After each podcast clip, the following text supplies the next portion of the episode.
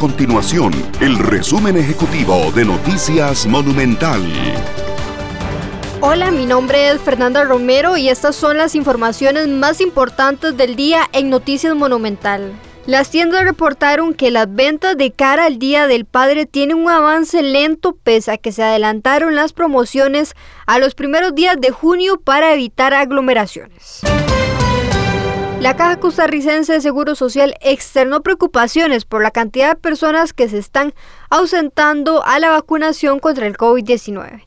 El fin de semana pasado, varias áreas de salud realizaron jornadas masivas de vacunación. Sin embargo, en algunas zonas ganó el ausentismo. Estas y otras informaciones usted las puede encontrar en nuestro sitio web www.monumental.co.cr. Nuestro compromiso es mantener a Costa Rica informada. Esto fue el resumen ejecutivo de Noticias Monumental.